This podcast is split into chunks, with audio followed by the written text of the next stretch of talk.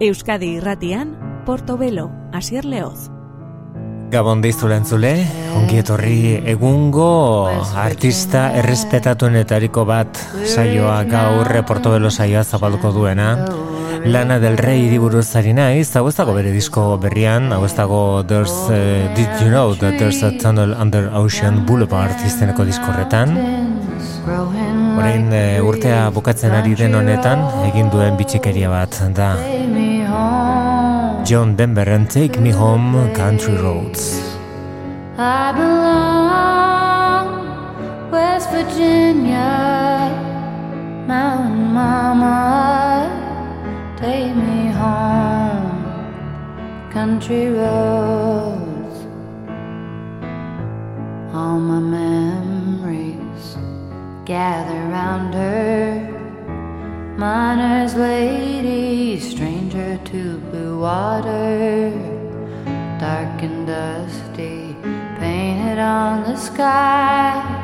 Misty taste of moonshine, teardrop in my eye. Country roads, take me home to the place I belong, West Virginia. Mountain Mama, take me home, country roads. I hear her voice in the morning as she calls me. Radio reminds me of a home far away. Driving down the road, I get a feeling that I should have been home yesterday yesterday. Country roads take me home to the place that I belong.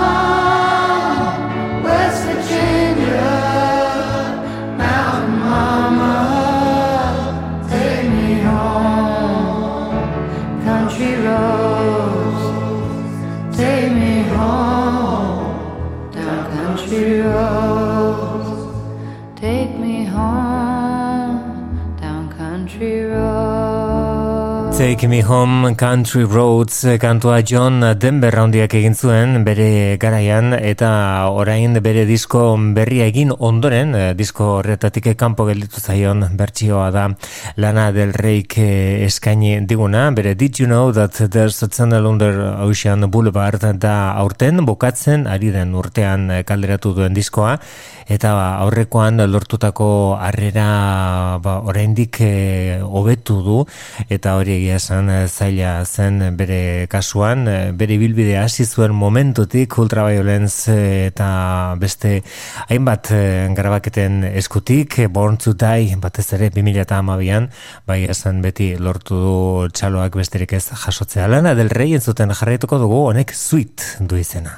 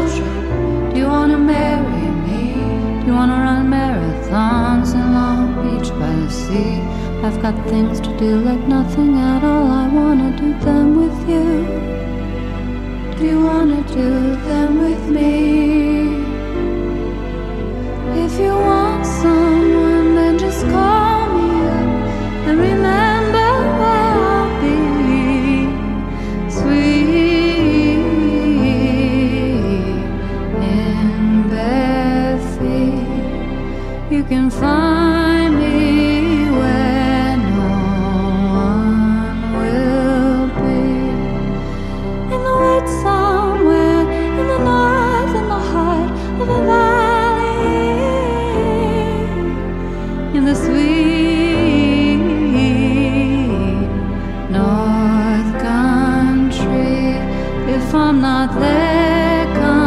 Eta North Country aipatuta Lana del Rey kabesti honetan aipatzen duen iparraldeko lurralde hori aipatuta Girl from the North Country izeneko bestia da entzongo duguna. Orain bitxikaria da ere Bob Dylanen eh, konpainiakoren argitaratu duena. Dylanek laurogeta batean egindako At Budokan Japonian grabatutako zuzeneko diskoaren edizio osoa argitaratu dute. Orain soinu aldetik e, dezente hobetuta eta askoz kantu gehiago tartean eh, daudela bi kontzertu oso jasotzen ditu eta oraingo at budokan berri honek The Complete at budokan If you're Japonian jasotako Tokion jasotako emanaldia Girl from the North Country Where the winds hit heavy on the borderline. Remember me, the one who lives there. She once was a true love of mine. If you go when the snowflakes start, when the rivers freeze and summer ends. See for me if she's wearing a coat so warm to keep her from the howling wind. I'm a wondering if she remembers me at all. Times. I've often prayed in the darkness of my night, in the brightness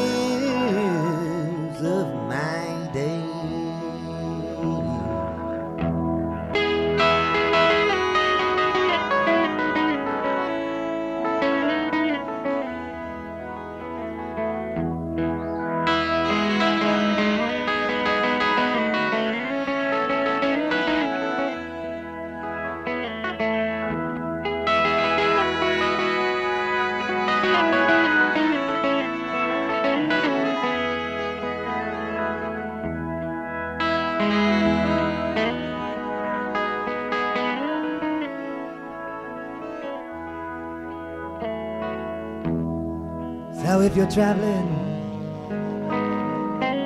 in a North Country fair, where the winds get heavy on the borderline, remember me to one who lives there. She wants once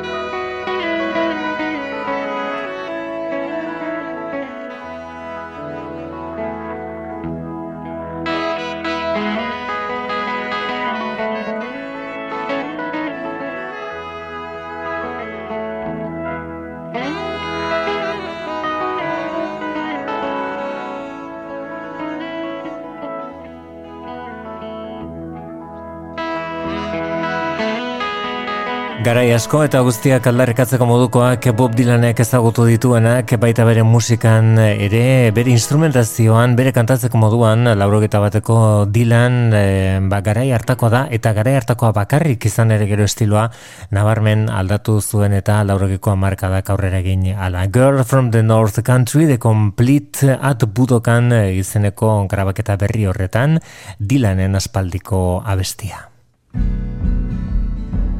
Horrek I'm Your Man du izena, hau da Mitski.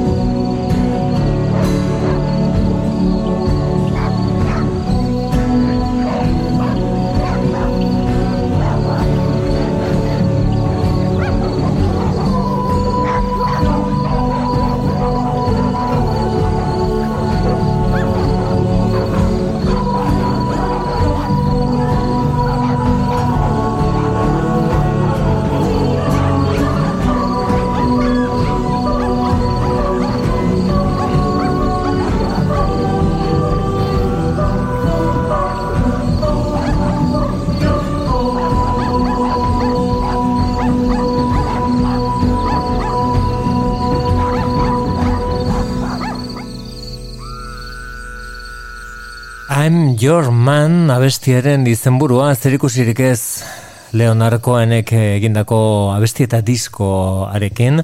Hau da, The Land is in hospitable and so are we izeneko diskoa, mitzkiren lan berria, iaz 2000 eta hogeita bian izugarrizko harrera eduki ondoren, aurrekoa izan zuen e, diskoarekin, e, oso oso ondo jasoa izan zen Laurel Hill izeneko mm, diskoa, eta horrein ere, bueno, ba, gogoan e, daukagu The Only Heartbreaker kantuak e, suposatu zuen dan emateko. Hau da bere lan berria, hau da The Land is Inhospitable and So Are We, eta bertako abesti ederren etariko bat eta entzun duguna I'm Your Man, baina berarekin jarretuko dugu mitzkirekin abesti labur hau dago bere komposaketa finenen artean. My Love, Mine, All Mine, da abestiaren izan burua, hau da mitzki.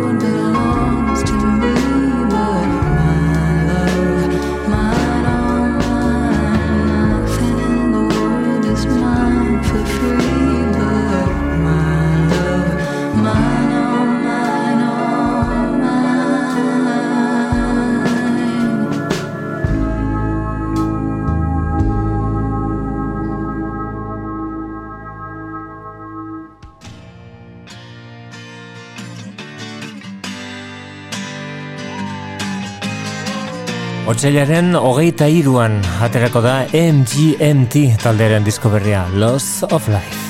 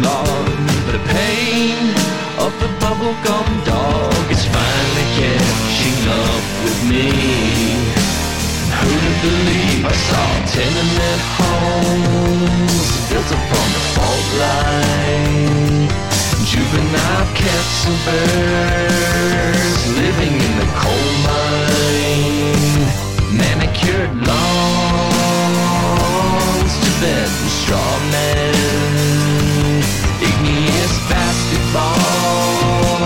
drifting through the heavens. I hate toward the earthly world, but hate is a very strong word,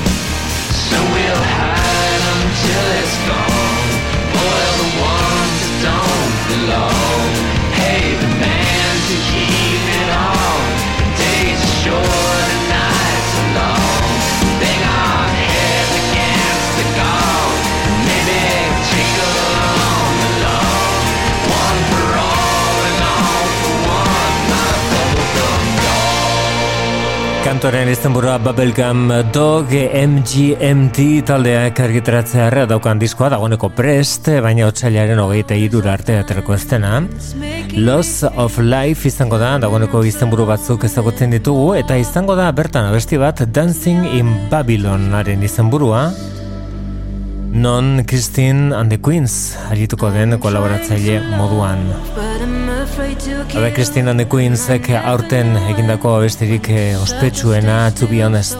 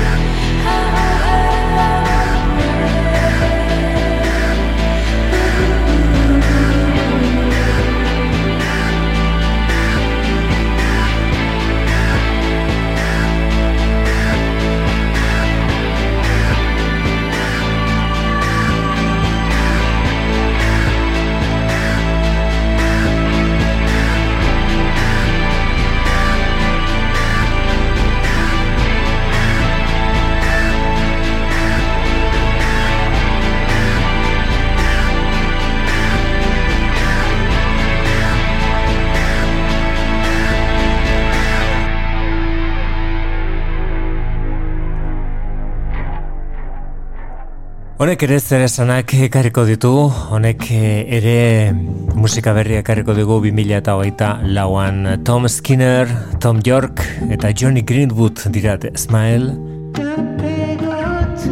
Rida Radiohead eta aldoko abeslaria noski Wall of Ice.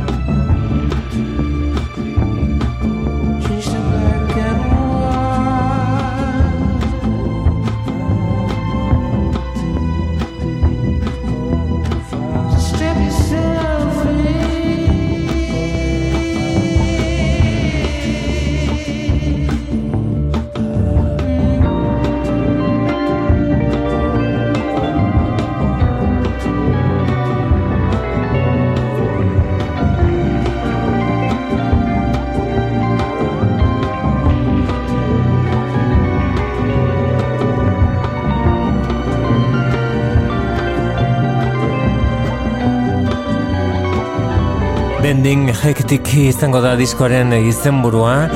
Iragan eh, Montreux Jazz Festival delakoan estrenatu zuten abesti hori eta baita beste zenbait ere batez ere aurreko diskoko beraien aldean biziko diskoko abestiak. Eta orain bigarren ari helduko diote zuzeneko grabaketa bat ere badago hortartean antxe bertan Montreux Jazz Festival delakoan jasoa. Ez ustean harrapatu gintuena udapartean de Smile Irribarrea izeneko taldea eta beraien Wall of Ice hauts horrek eh, Dom Yorkeren eh, hautsak ekarri zigun duela ia hogeita lau urte The National Anthem izeneko besti hau.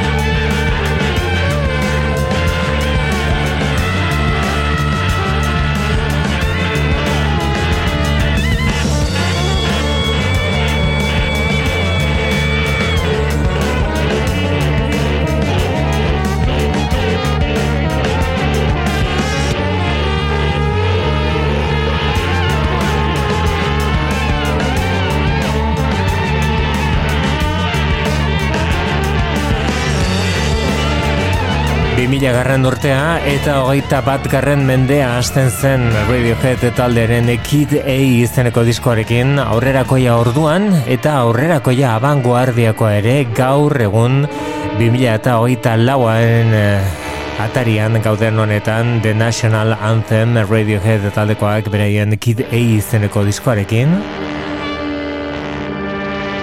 Orain metalak eta aizeak beirut izeneko talde estatu batu harrak eh, hartuko ditu maileguan hatzel izeneko diskoren txanda da eta.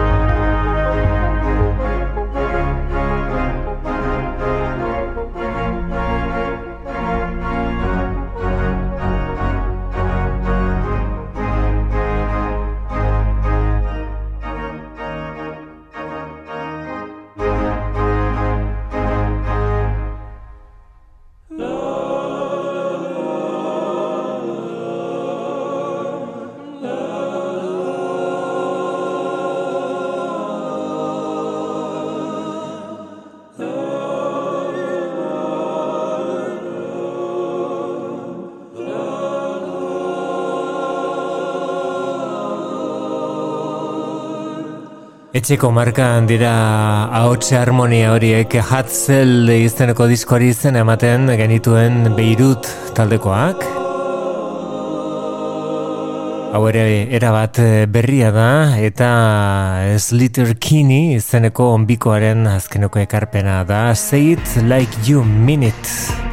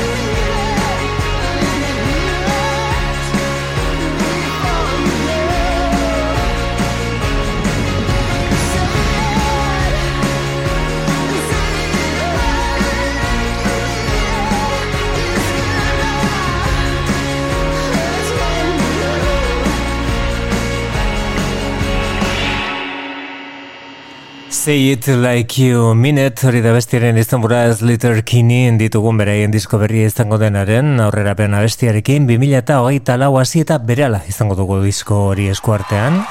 Hemen zuzenean entzongo ditugunak abesti klasiko handi batekin gainera, Waterloo Sunset kantuarekin, batetik egilea, Ray Davis, bestetik Damon Albarn.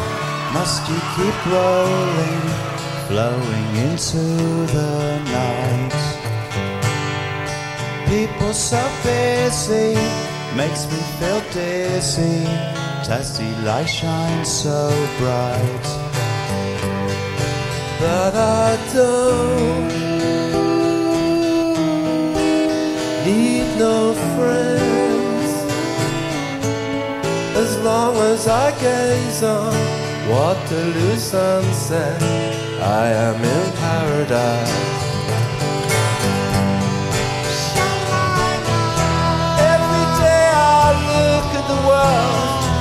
From my window. The chilly, chilliest evening time. Waterloo sunsets fine. Waterloo sunsets fine. Terry meets Julie. Waterloo Station every Friday night. But I am so lazy, don't want to wander. I stay at home at night. But I don't feel afraid as long as I gaze on Waterloo sunset. I am in paradise.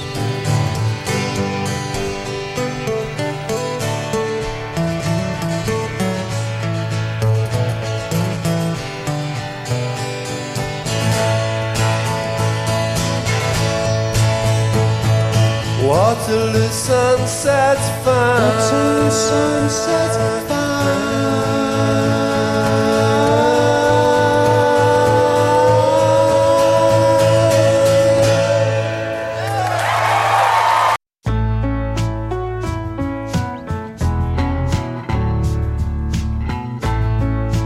Euskadiratian Portobelo saioaren bigarren orduan sartzen gaitu, nork Kurt Weilek bere Another Good Year for the Roses abesti berria.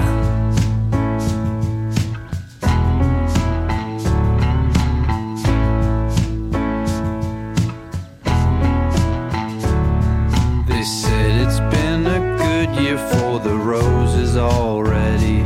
So these days I keep it steady on the regular already. By the way, everybody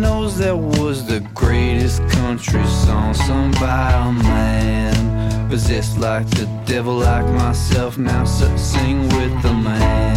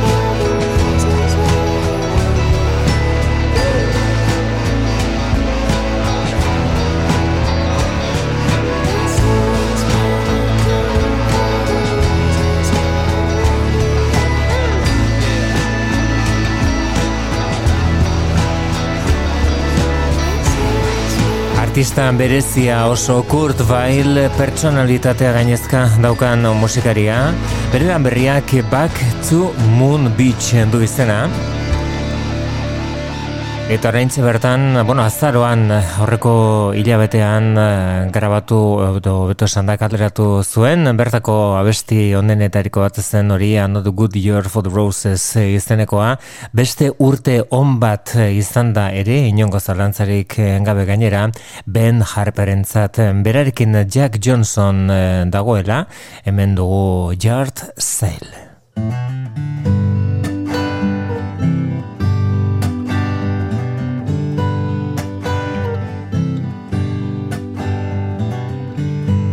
Came to gather all of her personal effects. It seemed a bit too late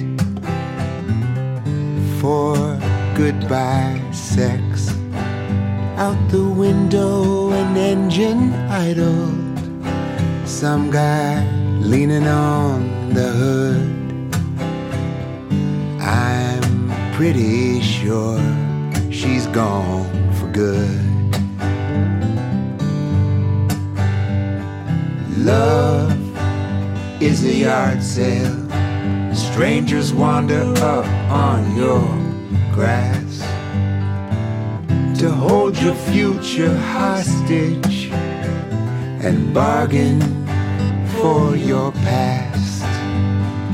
But all sales are final, no returns, not that you would. I'm pretty sure she's gone for good.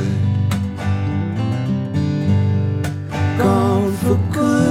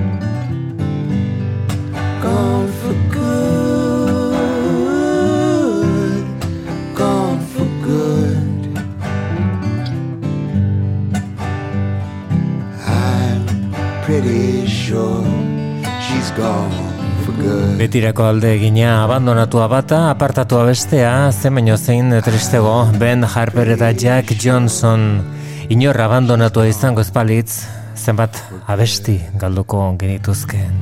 Yard du izena kantu zoragarri honek Wide Open Light izeneko diskoan Ben Harper eta Jack Johnson kantu horretan, hau da Wilkoren azkeneko argitalpena.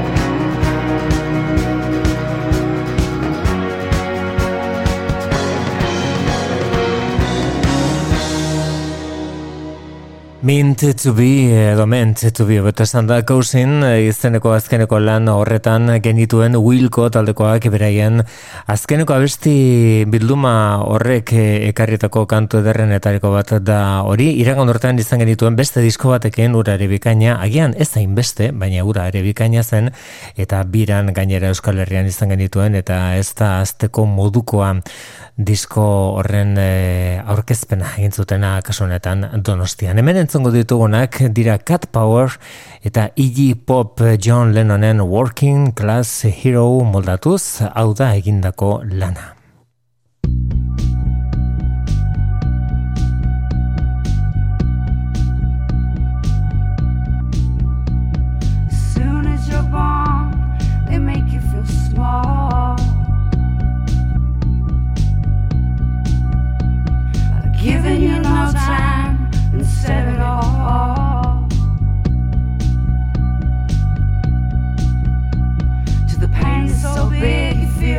Nothing at all.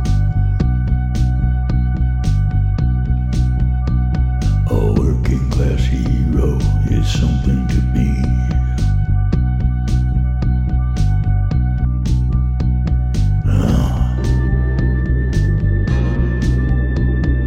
Working class hero is something to be.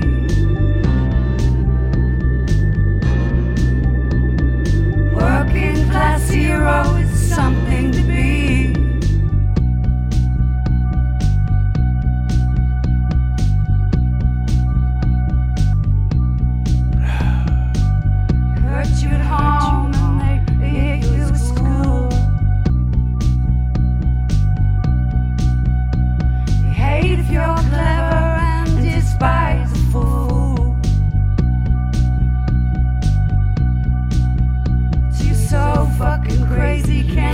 follow their rules. Working class hero is something to be.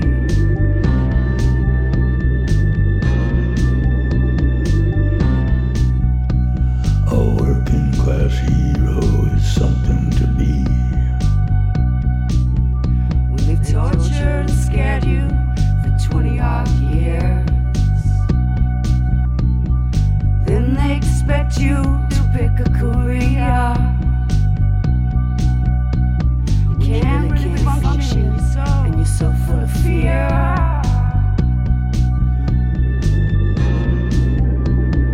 Working class hero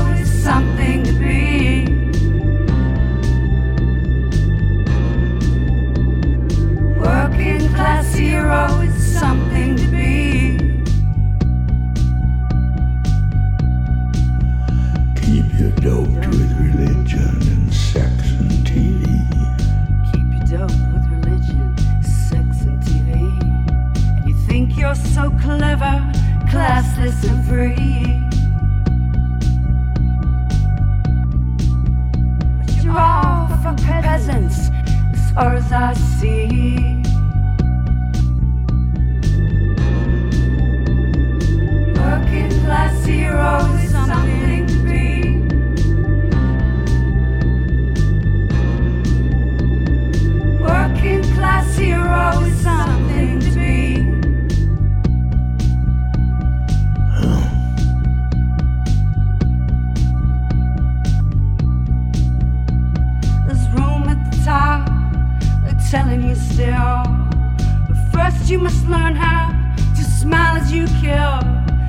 want to be like all those folks on the hill.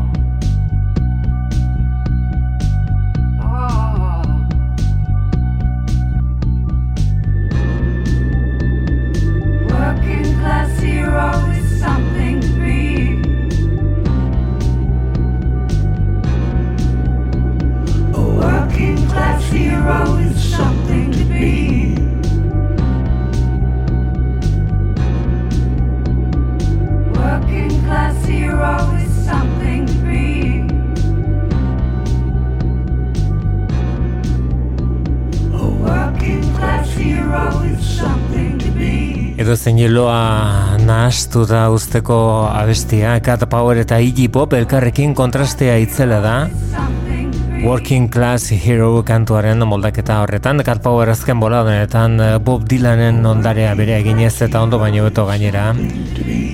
Mila beratzen eta irurogeita zeian Dylanek eh, emandako kontzertu horretan, Royal Albert Hall delakoan eh, Londresen egindako emanaldi horretan jasotako abestiak berak ere berregin ditu eta. Eta orain Iggy Popekin genuen abesti horretan, Iggy Popek aspaldi honetan abestu baino gehiago hitz egin egiten du baina hori ere ba oso modu berezian eta oso ahots eh, zirraragarriarekin gainera berak beti izan duena beste alde batetik. Eta ahots lodiei buruz ari baldin bagara egia da Iggy Pop beste kategoria batean dagoela baina hor ere egon daiteke apur bat urrunago badago ere The National taldeko Matt Berninger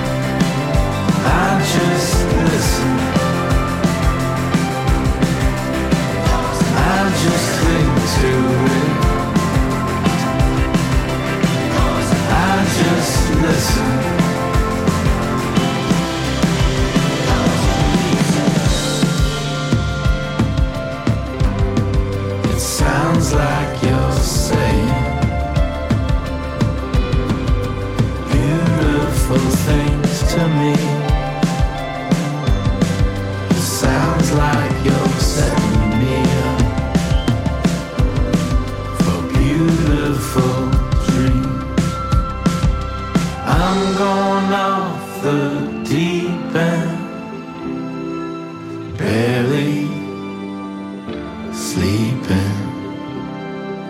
Ringing in my ears sounds like singing. It's the only thing I hear.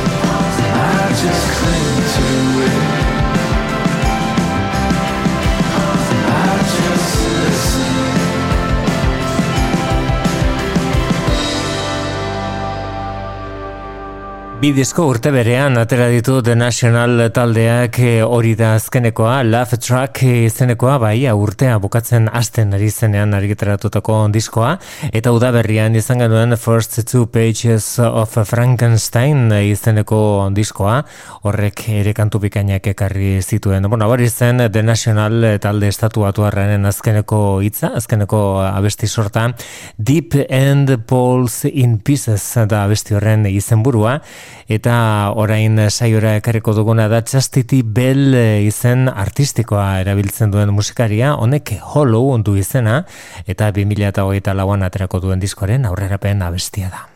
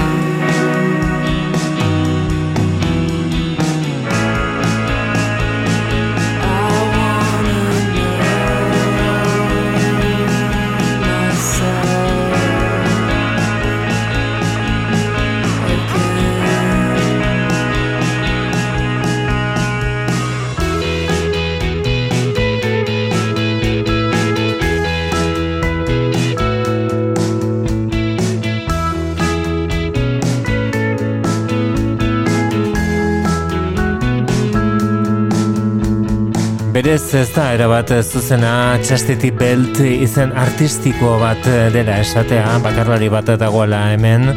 Azken batean taldea baita, naiz eta Julia Shapiroren e, pixua oso oso garrantzia handikoa den e, talde honetan. Chastity Belt eh, azken batean iruko bat da, baina Julia Shapiro da bertan komposatzailea abeslaria eta azken batean burua eta baita bizkar eh, ezurra ere. Chastity Belt genituen, beraien berria izango den, eh, lan berria izango den horren aurrerapen abestiarekin, eta duela oso gutxi izan ditugun gainera benetan maite eta miresten dugun artista batekin Australiarra kasonetan, Courtney Barnettekin Different Now izeneko abesti hau egiten, berez, Chastity Belt talderena den kantua.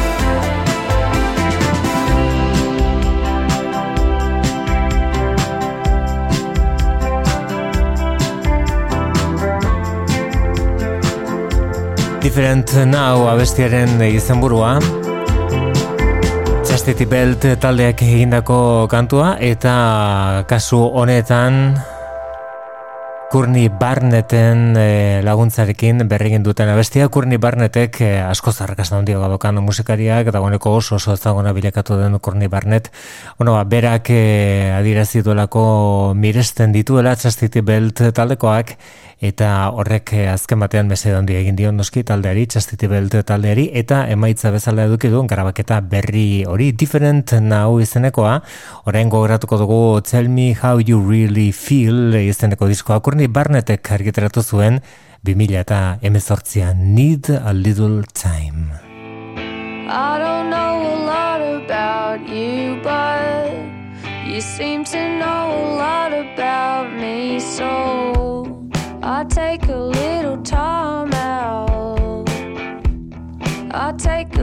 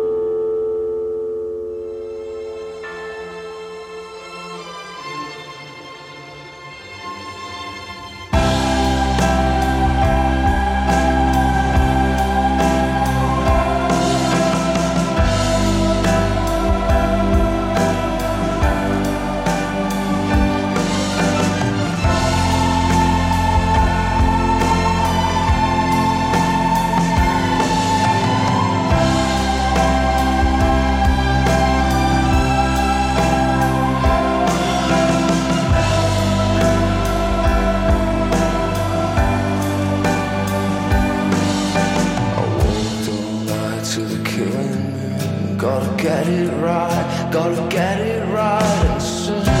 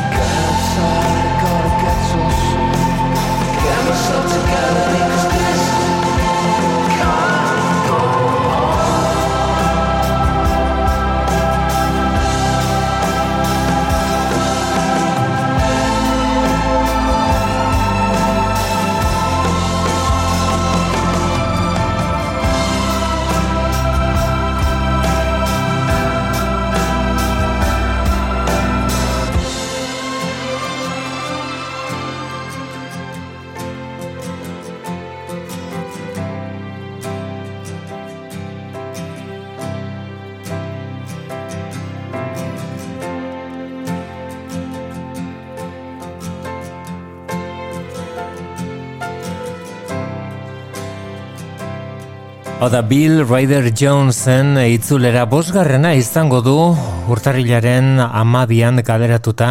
Letxit izango da diskoaren izenburua. Galestarrez e, hitz horrek esan nahi du osasuna, osasun ona.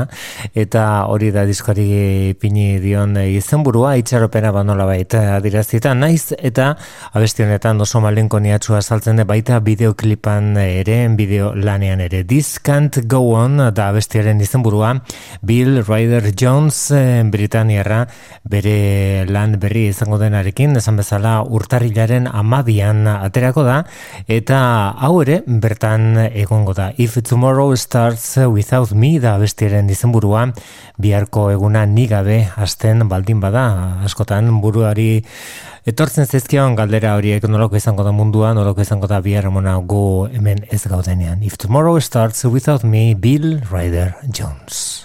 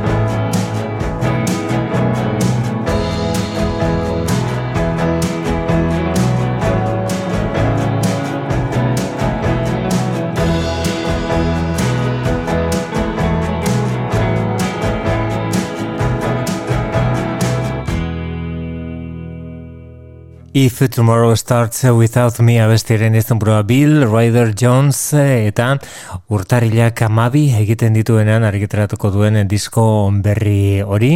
Gure saioan aurrera egingo dugun badaukagu eta batetik dagoeneko argiteratuta dagoen musika diskoak, hau da, dagoeneko argiteratuta dauden diskosoak eta bestetik aurrerapen moduko kantuak esate baterako lezagme dela nui hau ez da atera, baina Dominik A eta Frederik lo elkartuko dituen e, diskoan egongo da, korzak izango da diskorren izenburua eta bertako da esan bezala kantu hau. Lezak dela nuit e, abestiaren izena Dominika eta Frederik Lo.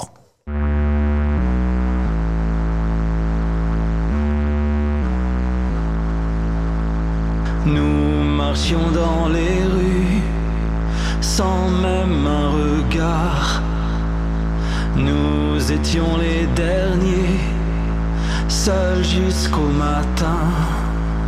Mais le matin était sale nos rêves s'y sont brisés. Il ne reste plus rien des armées de la nuit. Est-il déjà trop tard? Peut-être trop tôt qu'à dormir, dormir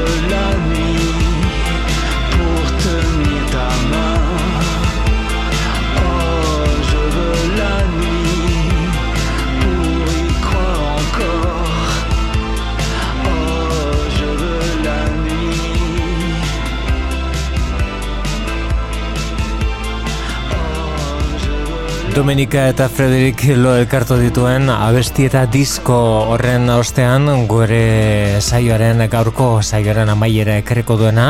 Molly Borch anderea da estatu batu harrak argiteratuta du dagoeneko Daydreamer izeneko diskoa. Eta estilo aldetik aldaketa nabarmena egin duela esan beharra dago. Baina hori interesgarria iruditu zaigu asetzeko modukoa gure ikusmina eta abeslari eta konposatzaile honi diogun birezpena. Hau da Physical, Molly Borch. Once again, I'm Ahots honekin norabait eh, blondi taldearen estiloa ekartzen duen abesti eta ahots honekin utziko zaitut besterik ez urren arte ondo izan Molly Borch is